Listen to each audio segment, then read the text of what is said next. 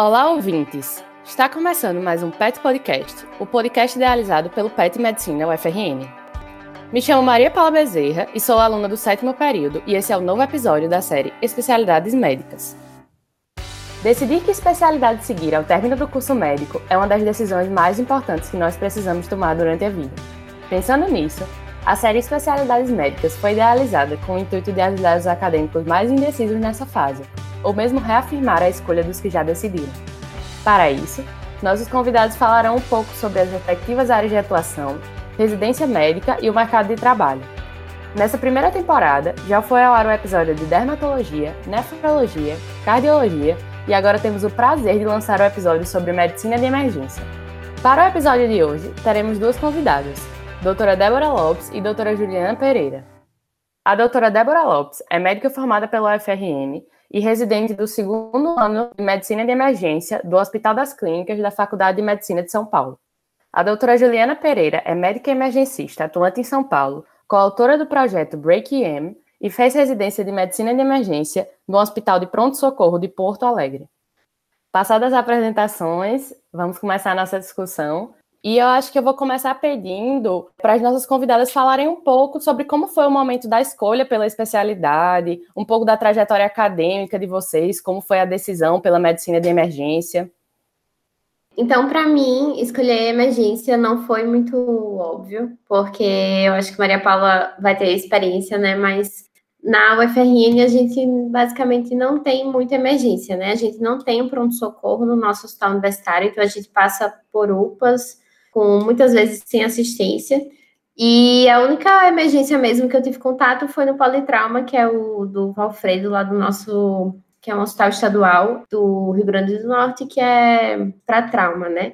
E daí, assim, eu não tive contato com emergência na, na faculdade, não tive pessoas ah, para me ensinar emergência, nem para me inspirar na, na especialidade, e eu pensava muito em clínica médica. Daí eu fiz inicialmente prova para residência de clínica, não passei, passei um ano estudando. Inicialmente eu, eu ia fazer clínica. Só que quando eu passei um ano trabalhando na unidade de saúde, né, eu meio que me frustrei um pouco, percebi que não era aquilo que eu gostava. E eu também dava plantão no, em pronto-socorro. E eu me via muito mais feliz dentro do pronto-socorro do que fazendo PSF, né? Que tem uma certa semelhança com ambulatório, consultório, enfim. E daí eu comecei a, a pesquisar sobre emergência e aquilo foi me interessando muito. E eu entrei sem saber muito da especialidade mesmo, até por, pela falta de contato que eu tive. Mas eu me surpreendi e hoje eu sou muito, muito feliz. Bom, a minha trajetória tem um pouco de semelhança com a da Deb. Eu, na época da faculdade, a gente tinha até que uma emergência bacana, porque eu fiz faculdade em Marília, no interior de São Paulo. Nossa faculdade era referência ao nosso hospital para 60 municípios da região. Nós tínhamos uma sala de emergência relativamente pequena, mas que recebia bastante coisa, porque a gente estava perto da estrada, então tinha também bastante trauma, bastante coisa. Só que eu também não reconhecia emergência como especialidade, nem sabia que isso existia. E quando eu entrei na faculdade, eu queria ser aquelas médicas CCIH, sabe? Fodonas, assim. Até fiz parte da de infectologia. E aí eu percebi que eu, eu não também. gostava tanto, tá vendo? Eu percebi que eu não gostava tanto. Conforme os anos foram passando também, no internato, eu tinha muita dificuldade de ver o que, que realmente me interessava, porque eu odiava clínica. Eu não sei o que era pior, se era fazer enfermaria ou se era fazer ambulatório aqueles pacientes com TSH de 25, jurando para você que tomam levotiroxina. E aí eu passei no da cirurgia, que eu achei interessante porque tinha muito procedimento, mas eu achei também que faltava um pouco mais de clínica na especialidade, porque como é uma residência curta de dois anos e tal, eu acho que muito do que a gente espera às vezes do cuidado do paciente, que eu espero que eu que eu esperava que eu fosse saber, eu vi que eu não ia ter na residência de cirurgia, embora procedimentos me interessassem bastante. E aí eu tinha uma pessoa na minha faculdade que tinha feito uma pós-graduação de urgência e emergência, trabalhava no pronto-socorro, e aí eu fui vendo que era possível. É, eu vi muita gente atender os pacientes no nosso pronto-socorro de uma forma muito bizarra, muito diferente do que eu estudava, sabe? Algumas pessoas que não tinham formação nenhuma ali no pronto-socorro de hospital universitário. E um dia eu presenciei um atendimento muito legal de um cara que hoje é meu amigo, ele é marido de uma colega minha de turma, que ele é cirurgião plástico, mas ele sempre se dedicou muito à emergência, ele é médico do SAMU, e eu vi o quanto que aquilo fez diferença. Aí eu resolvi ir atrás para descobrir o que existia. Aí joguei no Google, na época só tinha Fortaleza e Porto Alegre. Achei uns slides super antigos de Porto Alegre, de alguém apresentando a residência. Eu não sabia nem qual era o currículo da residência. E aí eu descobri por um acaso que um veterano meu da faculdade estava fazendo residência na HPS. E aí eu consegui o contato dele, falei com ele, ele me contou como é que era. E eu falei, ah, meu, é isso. Na época era área de atuação, a Deb ainda entrou numa, numa fase em que a especialidade foi reconhecida, mas eu fui a última turma que entrou como área de atuação, né? A, a especialidade foi reconhecida quando eu estava no final do meu R1. E eu não me arrependo nem um pouco da minha escolha. Tem tudo que eu gosto, assim, é procedimento, é raciocínio, é rápido, teu vínculo começa e acaba no horário do plantão, você não precisa sustentar consultório, se vender para convênio. E, ah, e assim, eu assistia muito IAR, não sei se vocês conhecem aquela série, Plantão Médico, que era muito legal também, e com certeza me deixou mais animada para fazer isso, né? Eu, eu tô assistindo pela quarta vez já a série de novo, que eu falei, para cada fase da minha vida, você contextualiza ela de uma forma diferente. Então eu vou correr as 15 temporadas agora de novo, porque já faz muito, já faz um sentido totalmente diferente na minha cabeça, assim. Mas enfim, essa foi a minha trajetória até a medicina de emergência. É muito interessante escutar a experiência de vocês, né? Eu acredito que muitos dos ouvintes vão se identificar com pelo menos alguma parte dessas histórias que vocês contaram. Mas seguindo com as nossas perguntas e entrando um pouco no tema da residência, eu gostaria que vocês contassem um pouco como é a rotina do residente de medicina de emergência, como é a dinâmica da residência. Então, é, acho que eu vou falar um pouco do HC e Ju é, fala da, do HPS, né, Ju? Uhum. Para o pessoal verem as, as residências. Lá no HC, então, a residência são três anos, né? E nós passamos por estágios dentro, dentro do pronto-socorro de, da maioria das especialidades médicas. Nós tínhamos muitos estágios, obviamente, no PS, né? Acho que 90% da nossa residência é no PS, mas a gente passa no PS da clínica, da cirurgia, da GO, da pediatria, da otorrino, da oftalmo, pré-hospitalar.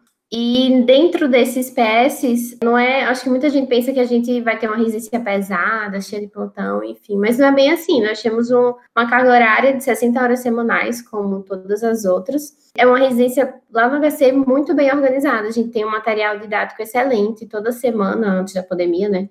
Nós tínhamos aulas teóricas e aulas práticas é, na, nas quartas-feiras. Discussão de artigos, são aulas bem didáticas. Os professores, que a gente chama aqui de assistentes, são muito dedicados a essas aulas.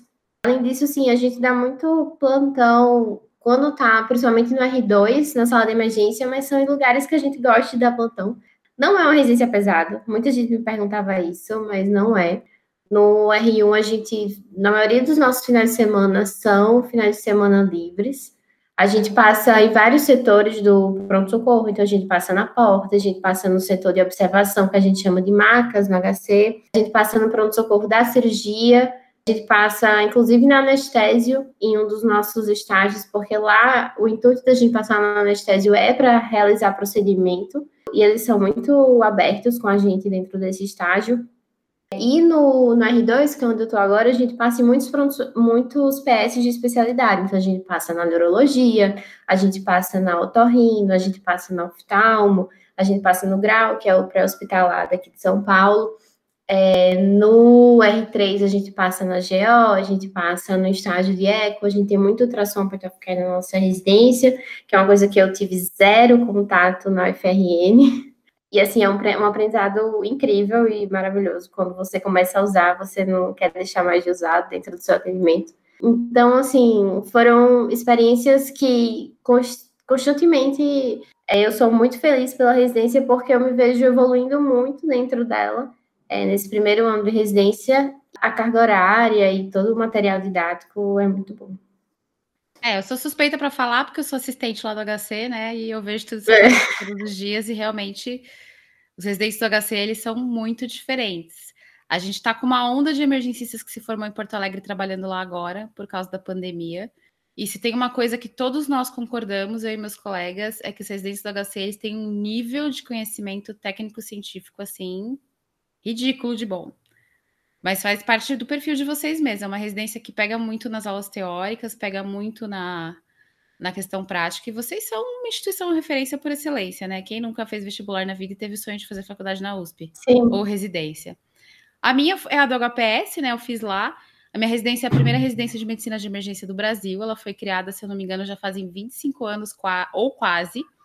E começou como área de atuação. Quando eu entrei na residência, o nosso currículo era um pouco diferente do que a Deb tem hoje. É até uma crítica que eu deixo aqui, né? A, a, a gente sabe que, apesar da especialidade estar reconhecida há cinco anos quase, né? Vai fazer cinco anos em setembro. A Abramed, junto com as outras instâncias responsáveis, ainda não conseguiram entrar num consenso com relação ao currículo da residência. Embora elas todas durem três anos, um exemplo, por exemplo, é que eu, em três anos de residência, passei em estágio de terapia intensiva dez meses. E os residentes do HC acho que passam uhum. dois ou três, né? E eu é, acho é, que faz muita diferença. Exato, porque o profissional emergencista dos próximos dez anos vai trabalhar em sala de emergência, sabe? Não vai ficar atendendo porta de pronto-socorro, vai priorizar os pacientes graves, porque é ali que a gente é mais precisado ainda nesse contexto. E o paciente do SUS não fica duas horas no pronto-socorro. Nem no HC, que é um Sim. lugar que tem leito de emergência para caramba, os pacientes ficam, porque lá as UTIs às vezes por problemas, questões deles, os pacientes demoram para subir, então a gente precisa saber muito terapia intensiva para cuidar desses pacientes. Enfim, meu currículo teve isso. O hospital em que eu fiz residência é um centro de trauma por excelência, então eu tive muito contato com trauma, porque além dos estágios da sala de emergência, os plantões da minha residência foram lá. Quando eu estava no terceiro ano, que abriu a residência no hospital vizinho, que é o Hospital das Clínicas de Porto Alegre, que é um super parceiro, a gente já fazia estágios lá, a maioria dos emergências se formaram em Porto Alegre também trabalham lá. É, a gente começou a dar plantão lá no último ano também, que é um hospital só de emergências clínicas. E a gente funciona um pouco diferente, né? Lá o emergencista tem de trauma, tanto que eu faço lobby para todos os residentes do HC né? fazer estágio lá no HPS e conhecer como funciona. É uma residência que tem talvez mais de 50%, 60% dos preceptores em todos os estágios quase emergencistas de formação. Mas o currículo é muito semelhante. Esses estágios mais específicos, como torrino, oftalmo, ortopedia, eles entraram muito depois. Eu, por exemplo, não passei por esses estágios. As turmas que entraram depois de mim passaram. Mas eu não sei. No meu ponto de vista, eu acho que é muito questionável. Eu acho que sem definir currículo básico, a gente não consegue definir o resto. E a gente ainda não. Eu acho que, como grupo, né, como consenso de especialistas, acho que. Eu não sei se a Abramed já teve o trabalho de sentar para pensar o quanto que esses estágios são necessários. Eu acho que a gente tem que olhar para o emergencista dos 10 anos próximos, aonde que ele precisa atuar, para a gente ver quais estágios são realmente fundamentais nessa fase do nosso aprendizado ou não. Eu tenho a plena certeza de que eu não sei tudo que eu preciso. Quando eu entrei no HC, eu tomei um baque com o nível desses residentes, estou estudando pra caramba, estou fazendo EAD e o caramba. E eu acho que é uma coisa que a gente vai estar sempre adaptando à nossa realidade, né? Mas com certeza, uma coisa que eu garanto é que hoje, com mais de 20 programas de medicina de emergência abertos no Brasil inteiro, um é muito diferente do outro e poucos têm emergencistas como assistentes ou preceptores. Eu fui a primeira emergencista de formação preceptora do HC, agora tem um monte, agora os guris estão nadando Sim. de braçada, né? Então eu acho que são pontos assim que, que para quem pretende fazer medicina de emergência, eu acho que é muito importante até ir atrás da informação e perguntar para quem faz residência ou que já fez em outros serviços para ver realmente o que, que é, como é que você pretende atuar dentro da medicina de emergência, porque tem muita coisa para fazer de interessante, porque ainda assim os nossos currículos não são muito uniformes, embora nós sejamos uma comunidade maravilhosa, todo mundo se conhece, frequenta congresso, bebe junto, sai junto, com certeza a gente tem informações ainda um pouco diferentes. É bem importante saber que existe toda essa heterogeneidade nos programas de residência, porque só reforça a necessidade de conhecer melhor e procurar saber mais sobre a residência daquela instituição para quem pensa em medicina de emergência como especialidade. Agora, passando mais para a parte da atuação médica de medicina de emergência, seria interessante que vocês falassem um pouco sobre os campos de ação da especialidade. Quais os caminhos possíveis após a residência, se existe alguma subespecialidade, já que, como é uma especialidade nova, acho que muita gente ainda tem dúvidas nesse sentido. Ah, com certeza. Eu acho que muita gente talvez não tenha ideia do que a gente pode fazer quando a gente vira emergencista, né? Primeiro que assim, Sim. assim, eu acho que uma coisa que todo, todo emergencista que se forma no Brasil tem que encarar, duas coisas que a gente tem que encarar. É que como nós somos uma especialidade muito nova, em algum momento da nossa carreira a gente vai ter que lidar com educação, porque os programas de residência precisam de pessoas com a nossa experiência para poder ensinar. É diferente você ser ensinado por um emergencista e ser ensinado por um não emergencista. Eu acho que nos, nos programas em que não tem tanto emergencista na preceptoria como é no HC, os residentes percebem a diferença, isso é importante. Então, por mais que você não tenha uma habilidade nata de ensinar, é uma coisa que vale a pena desenvolver, porque você vai ensinar direto ou indiretamente, sendo pago ou não por isso. Outra coisa também que a gente aprende pouco na residência, eu não aprendi, o pessoal da HC felizmente tem isso no currículo, é gestão. O emergencista, não adianta, até a gente ter um número suficiente de emergencista para cobrir as grandes emergências do país e dar conta dos pacientes que a gente tem, vão anos. Os Estados Unidos está com essa especialidade aí há mais de 50 anos ainda não deu conta, imagina nós, que até o ano que eu me formei tinha, sei lá, 100 emergencistas formados há 20 anos. Tanto que hoje eu sou gestora, eu sou gestora faz. Ontem fez um mês que eu virei gestora de um pronto-socorro, não estava nos meus planos, mas é inevitável. Quando você tem um pronto-socorro que precisa funcionar bem e você não tem emergencista para cobrir todos os plantões, você precisa de pelo menos um emergencista para gerir o fluxo do pronto-socorro.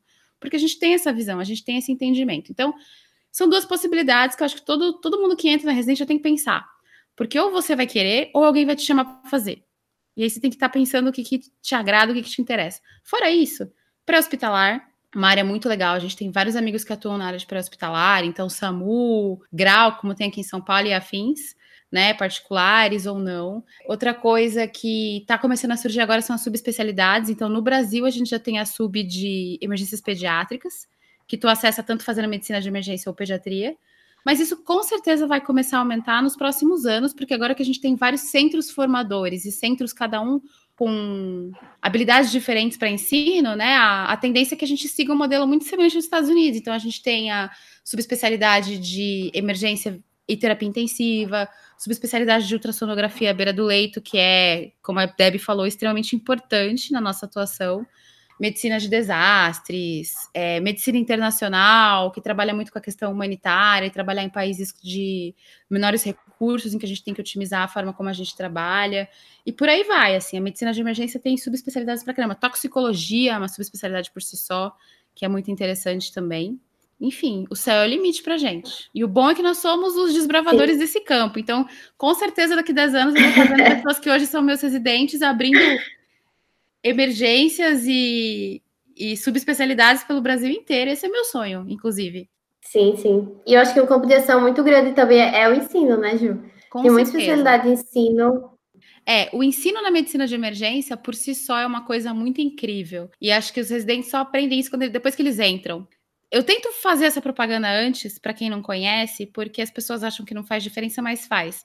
Há uns 10 anos atrás começou um movimento de FOAMED, que a gente chama, que é educação médica de acesso livre. E começou junto com a terapia intensiva e com a medicina de emergência lá na Irlanda, num, durante um congresso que estava acontecendo. E desde então criaram-se um milhão de plataformas pela internet que ensinam medicina, especialmente intensiva e emergência, de graça, de altíssima qualidade com revisão por pares de colegas, discussões super boas no Twitter, blogs, podcasts e o caramba. E olha, eu tô para ver especialidade que tenha tantas plataformas quanto a medicina de emergência tem. A gente sabe que agora está surgindo na clínica, na cardiologia, a gente tem blogs famosos no Brasil, mas a densidade de, de lo, locais e mídias e formas de é, aprender medicina de emergência não se compara com nenhuma outra especialidade. E são metodologias extremamente modernas, mais horizontais, em que os residentes e os alunos participam muito mais. Então, assim, para quem realmente gosta de educação ou está cansado de aprender medicina como a gente aprendeu na faculdade, a medicina de emergência te, te abraça, assim, ó, te põe no colo e fala: vem cá, vou te,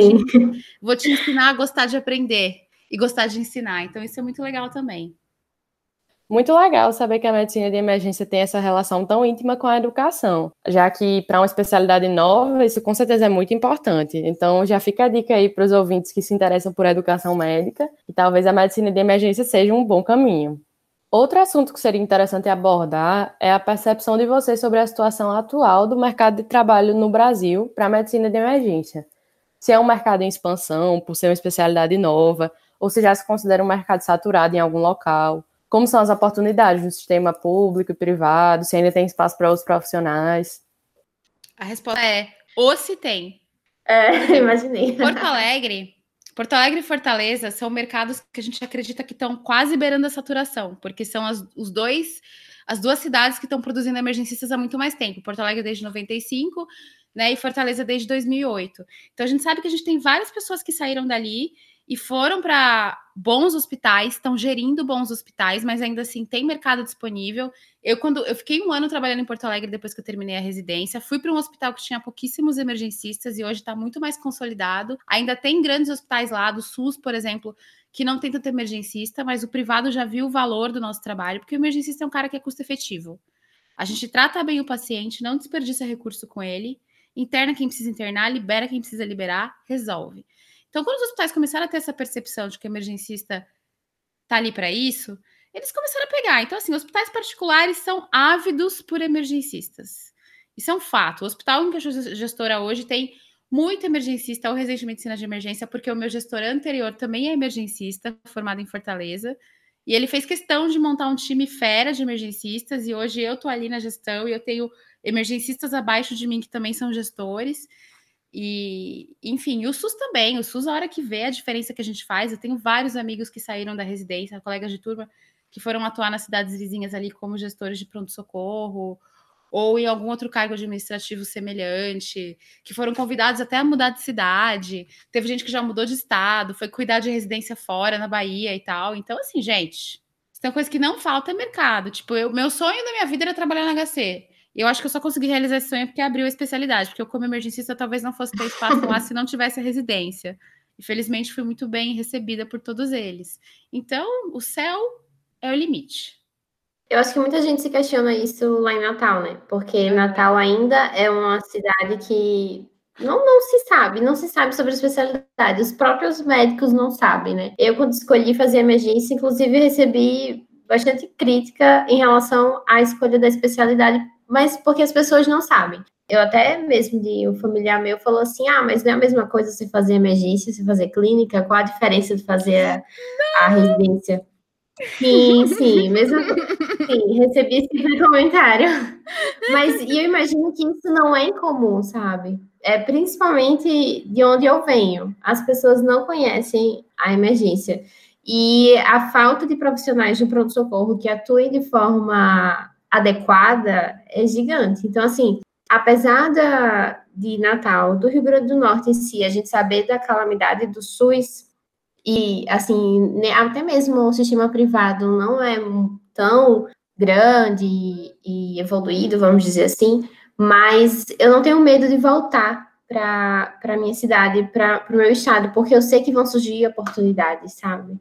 Mas exatamente por não ter profissionais na emergência. E o que eu mais quero é que pessoas também se interessem por emergência e se juntem a mim, para a é. gente mudar um pouquinho a Uma realidade. coisa que eu falei para vários residentes já que vieram conversar comigo sobre esse assunto, e até pessoas que pensam em fazer medicina de emergência, eu digo no Brasil, tá? Porque isso é muito contextual. É que quer, quer isso seja uma escolha sua ou não, fazer medicina de emergência no Brasil é uma escolha ideológica porque Sim. é um sistema que a gente precisa mudar e fazer funcionar diferente.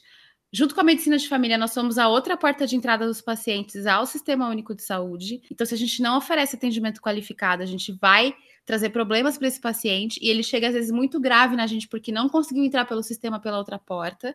Então, por mais que você não queira nunca ser gestor, educador e o caramba, querido, se você for o único emergencista daquele posto escondido naquela cidade que você optou por trabalhar para ser anônimo, você vai trabalhar diferente, as pessoas vão te notar e você vai ter que dar o exemplo. E isso é muito legal, né? Então, assim, não tenha medo de ser desbravador, Sim. porque por mais que você não queira, por mais que você seja um emergencista tímido, você vai ser um desbravador. Isso é um fato, e isso vai acontecer com as próximas gerações, talvez uns 20, 30 anos que vão fazer medicina de emergência, porque até a gente povoar esse país vai demorar. Mas, para mim, essa é a grande vibe da medicina de emergência. A gente faz o que a gente quer com ela, nós somos os pioneiros. Isso é muito legal também. Exato.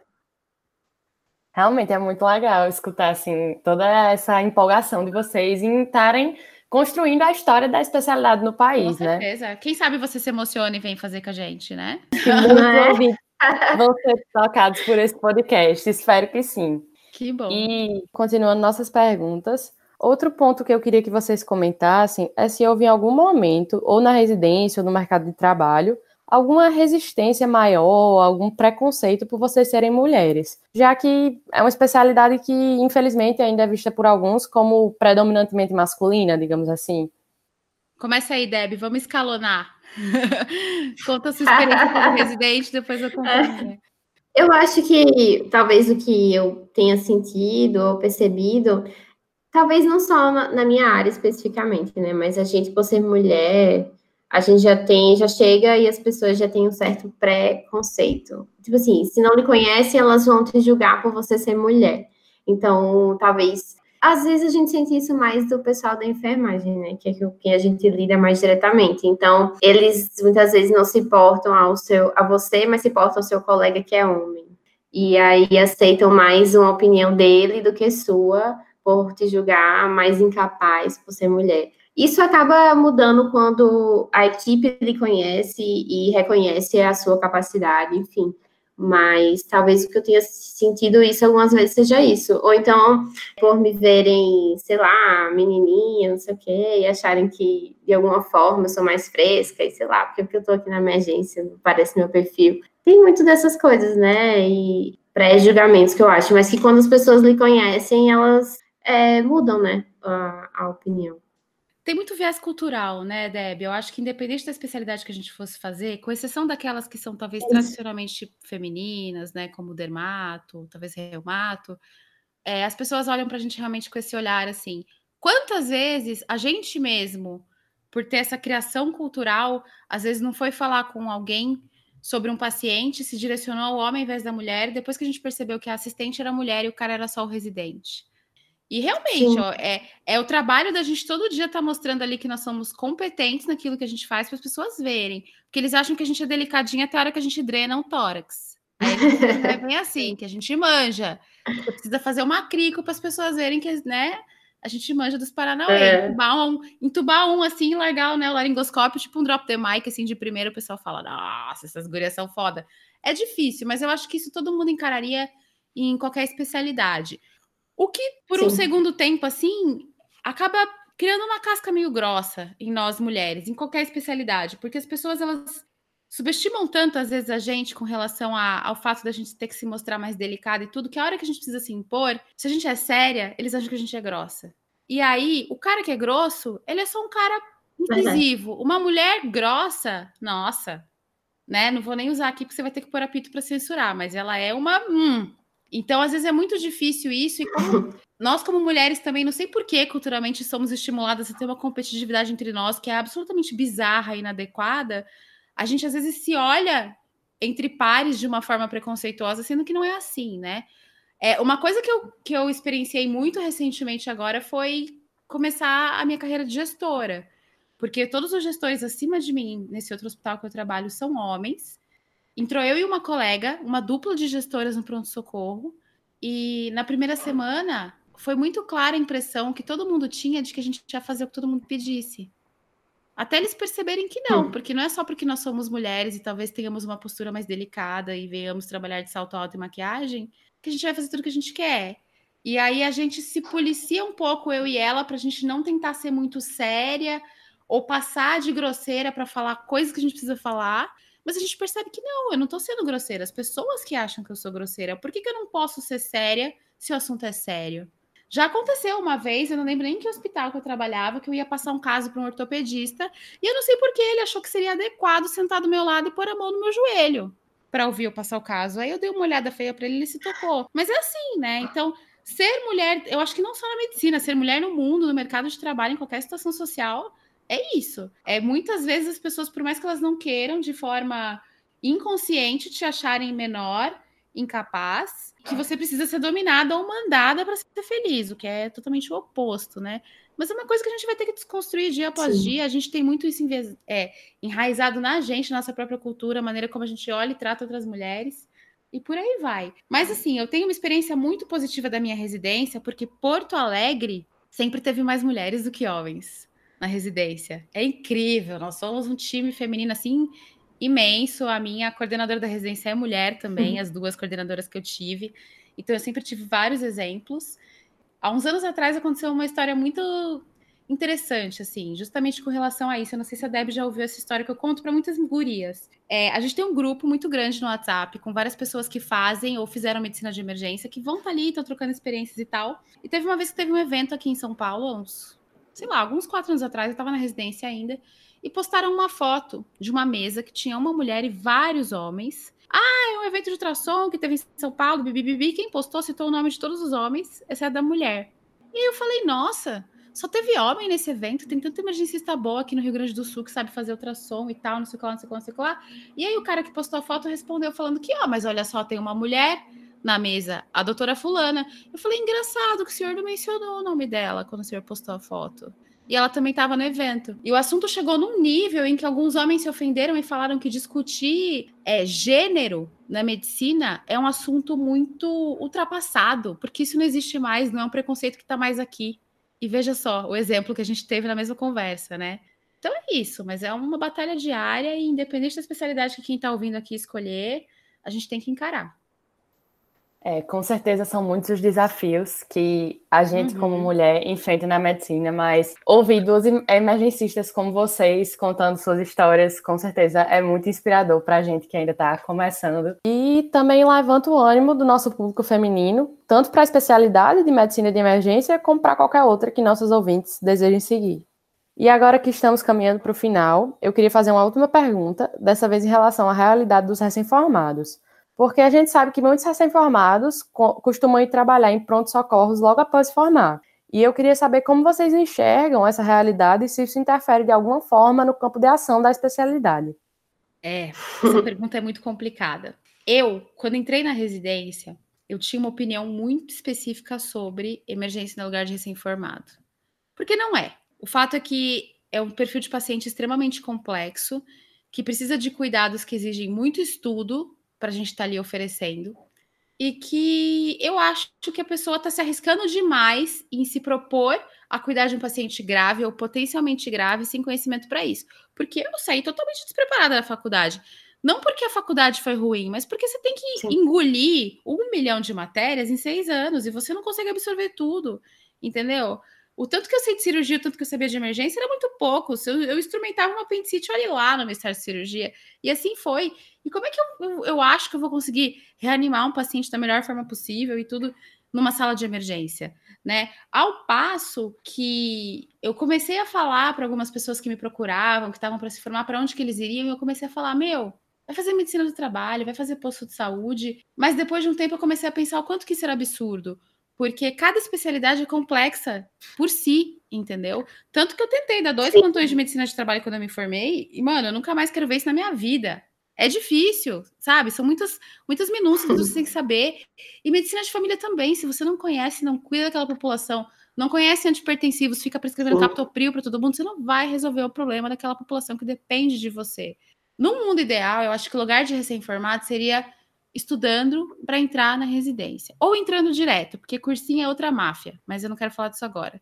Mas a gente não tem vaga para todo mundo. A gente está abrindo faculdade de medicina torta direito e já fazem muitos anos que dois terços dos formados vão ter acesso à residência médica e o outro terço não. Então hoje eu tenho uma visão um pouco diferente. Eu acho que assim, eu ainda recomendo que os recém-formados não procurem lugares em que o atendimento é extremamente complexo e que o paciente depende disso para viver mas eu acho que como educadora a gente uhum. consegue desenvolver outras estratégias para acolher essas pessoas e trazer elas mais próximas da gente, até para elas verem que é importante você estudar e se aproximar mais da especialidade, mesmo que você não vai fazer o resto da sua vida, e você entender a complexidade do paciente para trabalhar ali, porque muita gente que trabalha nesses lugares não tem medo porque não conhece.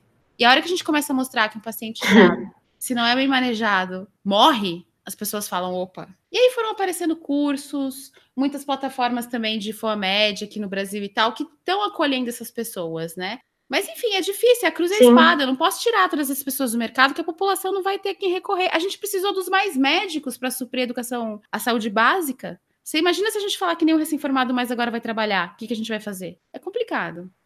Não sei o que a Deb pensa. Não, eu penso a mesma coisa. É aquilo, quando você se forma, o seu campo de trabalho, querendo ou não, ou você tem a oportunidade de trabalhar no pronto-socorro, que é o lugar que vão lhe, é, lhe absorver, você vai ter a oportunidade de plantão, que é onde existe a deficiência no Brasil, né?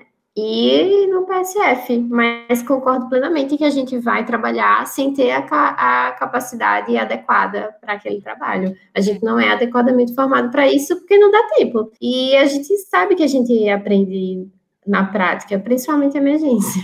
Então a gente sai da, da faculdade muito Muito inexperiente. Exato. Inclusive, eu queria pontuar que, olha que bizarro, né? Como é torto o nosso sistema. As duas pontas do sistema, as duas portas de acesso do paciente ao SUS, onde ele precisa estar bem cuidado para não morrer e não cronificar, são as pontas em que tem mais gente desqualificada. Como que a medicina de emergência e a medicina de família são subestimadas no Brasil? Você vai olhar para os bons sistemas de saúde, eles são excelentes nos acessos, entendeu? O Canadá é um exemplo de atenção primária e a gente aqui patinando ainda. Então, também, assim, enquanto, enquanto a medicina de emergência não der a mão para a medicina de família e falar, vamos juntos batalhar para o nosso lugar, enquanto o governo não olhar e ver o quanto que a gente economiza de recurso cuidando bem dos pacientes nessas duas pontas, a gente ainda vai penar muito. Por isso que eu falo de novo, medicina de emergência é, é especialidade ideológica, por mais que você não queira, cara, porque você precisa do SUS do seu lado para você trabalhar. Por mais que você tenha sonho de trabalhar no particular e ganhar, sei lá, dois mil reais por plantão, querido, o paciente que precisa de você também está lá no SUSão, né? Então a gente precisa se dedicar a eles, nem que seja só durante a residência, e a gente vai ter que abrir esse olhar para isso, né? Então é muito importante. Eu queria agradecer imensamente às nossas convidadas que nos presentearam com essa discussão tão rica Agradecer muito a disponibilidade, o discurso tão inspirador. Doutora Débora, que é aqui da UFRN, ela é petiana agressa. Doutora Juliana, que contribuiu tanto com a experiência dela, foi tão disponível. Muito, hum. muito obrigada. Imagina. E eu queria encerrar pedindo para vocês deixarem mensagens finais para os nossos ouvintes, né? Quem sabe futuros residentes de medicina de emergência. E pedir também para a doutora Juliana falar um pouco do Break EM, projeto que ela é coautora. Então, o Break M é um projeto que eu criei com uma colega minha de residência, Carol, que é minha melhor amiga até hoje, que é de FOAMED, porque a gente viu muitos blogs fora daí trazendo bastante conteúdo para a gente, mas a gente percebeu que era importante a gente ter também uma plataforma brasileira que dialogasse com o nosso público, com a nossa vivência e também que trouxesse conteúdos em português, porque a gente sabe que não é todo mundo que fala inglês fluente por aí. E a gente começou muito devagarzinho, só eu e ela, com o tempo que a gente tinha. E aí, conforme, com o passar dos meses e dos anos, a gente percebeu que quanto mais a gente agregasse ao projeto, melhor ele ia ficar. Hoje nós somos oito pessoas trabalhando no projeto. Alguns ainda são residentes, a maioria já são egressos. Alguns trabalham comigo no HC hoje também, vieram para São Paulo. A gente tem um blog, a gente tem uma página no Instagram, uma página no Twitter. A gente já fez alguns eventos presenciais em alguns congressos. A gente tinha grandes planos para esse ano, mas a pandemia deu uma cortada mas a gente Sim. gosta muito de trabalhar com educação médica.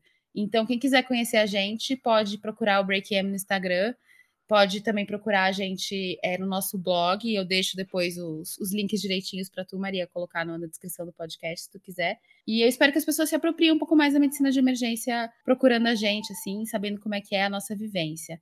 O meu recado final, acho que para quem está ouvindo a gente, é que, independente da especialidade que você vai escolher, você tem que saber o que é o arroz com feijão dela porque 80% do que você vai fazer no seu dia a dia é o arroz com feijão. Então, o cara que vai fazer cardio vai atender paciente hipertenso cardiopata crônico. O cara que vai fazer emergência, por mais que a gente ame trauma, eu sou apaixonada por trauma, fiz residência no hospital de trauma, a gente vê pacientes com doenças crônicas agudizadas. É essa a nossa realidade. É edema agudo de pulmão, é infarto, é AVC, e assim vai. Então, é importante você saber o que você está disposto a encarar, por mais que não seja aquilo que você mais gosta na sua especialidade, porque isso vai fazer parte da sua rotina. E o resto você vai agregando conforme o seu gosto e vai dando o seu tom. E a medicina de emergência é isso. Então, para quem gosta de aventura, de plantões dinâmicos, que não quer ter vínculo com consultório, que quer começar e acabar o hora que o plantão começa e acaba, é a especialidade perfeita. Tem muito raciocínio clínico e tem muito procedimento. O vínculo ele é menor com o paciente, mas ele é mais intenso, porque a gente está lidando com eles uma situação extremamente vulnerável para eles. E óbvio que eu sou suspeita para falar, eu adoro, mas eu queria me pôr à disposição para quem quiser saber mais. Tô aí. Eu acho que meu recado final, então, para o pessoal é não tenham medo de escolher a especialidade se realmente acham que é isso que vocês é, vão ser felizes fazendo. É, eu não me arrependo de forma alguma de escolher o que eu escolhi e sempre lembrar que mesmo que você escolha, você entra e você tem a oportunidade de fazer outra coisa caso você não goste. E a especialidade é como o Ju disse, o que eu mais gosto dela é dela ser dinâmica e cada dia é diferente do outro. Então, isso eu sou muito feliz de verdade. Espero que mais pessoas se juntem a mim para a gente mudar a realidade de Natal. É. Acho que nem na pandemia os nossos dias foram tão iguais, né, Deb? Não. Apesar da gente ver o mesmo paciente todos os dias há quatro meses lá no HC, por exemplo, que virou um centro de Covid, Cada dia era um dia. Os primeiros dois meses, todo mundo estudando ventilação mecânica como se não houvesse amanhã. Sim. Depois a gente começou a fazer trabalhos e agora tá saindo drogas novas e a gente tá estudando e tal. É muito legal. Para quem não gosta de rotina, quer dizer, não deixa de ser uma rotina, mas para quem gosta de uma rotina mais chacoalhadinha, nós, nossa especialidade com certeza é o caminho certo. É, eu queria mais uma vez agradecer as nossas convidadas pela discussão maravilhosa que a gente teve hoje. Agradecer também aos nossos ouvintes que estiveram com a gente aqui até o final. Pedir que vocês compartilhem o episódio, marquem os amigos e deixem mais sugestões para os nossos próximos temas. Esse foi mais um Pet Podcast. Obrigada.